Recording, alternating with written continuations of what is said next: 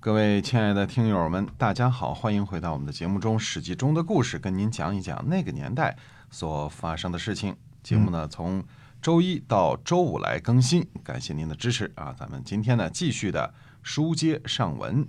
嗯，我们说呢，这个上次说楚国的令尹子南呢，呃，出了点麻烦啊。哎，那么令尹子南呢，有个宠臣叫关起，关起呢有数十乘马，也就是几百匹马。嗯，嗯，可是关起同学呢，最近嗯、呃并没有涨工资，哎嗯、可见他有不少灰色收入啊。嗯那么当然，关起的老板子南呢，可能也不太干净啊。楚国人呢都深感忧虑，楚康王呢准备讨伐他。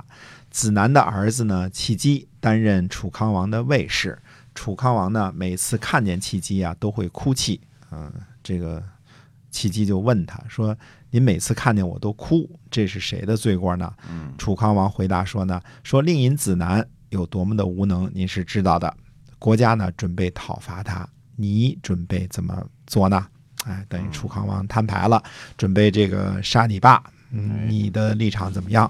对，契机呢就回答说呢，他说父亲被杀，儿子留下来，国君您还怎么能任用这个儿子呢？嗯嗯，实际上是说呢，我将来没法侍奉您了啊，没法跟着您干了，您杀了我爹啊。嗯但是呢，泄露这个国君的机密呢，加重刑罚的事情呢，臣子我也做不出来。意思说呢，我也不会泄露您的机密，把这事儿呢告诉我爸去。嗯嗯，公元前五百五十一年呢，楚康王在朝堂之上杀了令尹子南，并且在朝堂上呢曝尸三日，车裂了官旗，嗯，并且在全国呢四处展示，反腐的力度非常的强啊。嗯子南的这个臣子呢，就对这个契机说啊，他说，呃，请把子南的尸体呢从朝堂之上偷出来。嗯契机说呢，说君臣有礼，诸位大臣还是遵从礼数吧。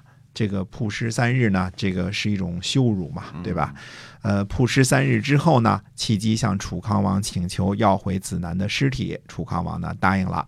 安葬完了这个子南之后呢，手下的大臣就问契机说：“我们要出逃去别的国家吗？”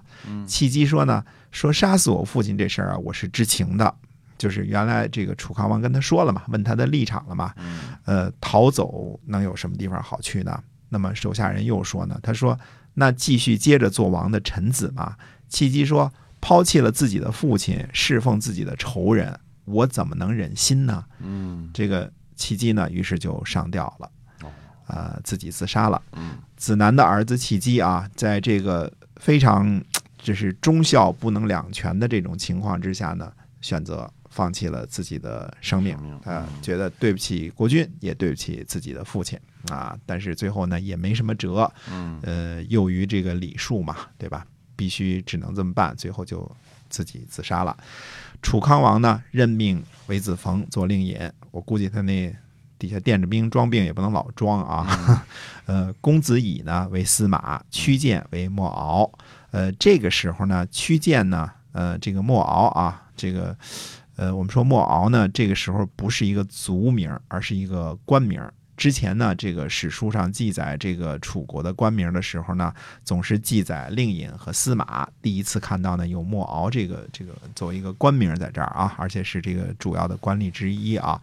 从莫敖氏呢曾经是楚王的亲兵的这个历史来看呢，估计莫敖这个这个官名啊，属于侍卫队队长之类的官职啊，管理禁卫军的估计是。这位屈建呢，就是后来楚国的令尹子木啊。子木当政时间很长，很多故事，我们呃慢慢会讲啊。